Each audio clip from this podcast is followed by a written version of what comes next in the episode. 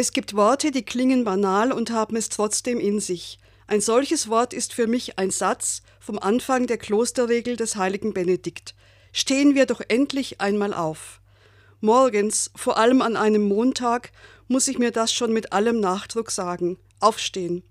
Aber natürlich wollte Benedikt seine Mönche nicht nur ermahnen, die Nachtruhe zu beenden. Sie standen ja sowieso mitten in der Nacht zum Gebet auf. Stehen wir endlich auf. Das ruft zu einer Art innerem Aufstand, der äußerliche Zeichen hat. Wenn ich aufstehe, mich aufrichte, dann sehe ich mich zum Beispiel im Spiegel. Später beim Frühstück, in der Straßenbahn, am Arbeitsplatz sehen andere mich in meiner vollen Größe. Ich stehe Erwartungen gegenüber, vielleicht auch Kritik. Anthony de Mello erzählt folgende Episode. Ein Vater sagt zu seinem Sohn, du musst jetzt aufstehen und in die Schule gehen.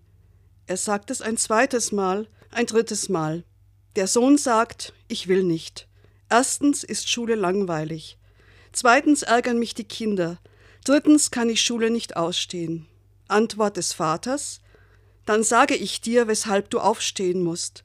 Erstens, es ist deine Pflicht. Zweitens, du bist 45 Jahre alt. Drittens, du bist der Klassenlehrer. Du bist zu groß, um zu schlafen.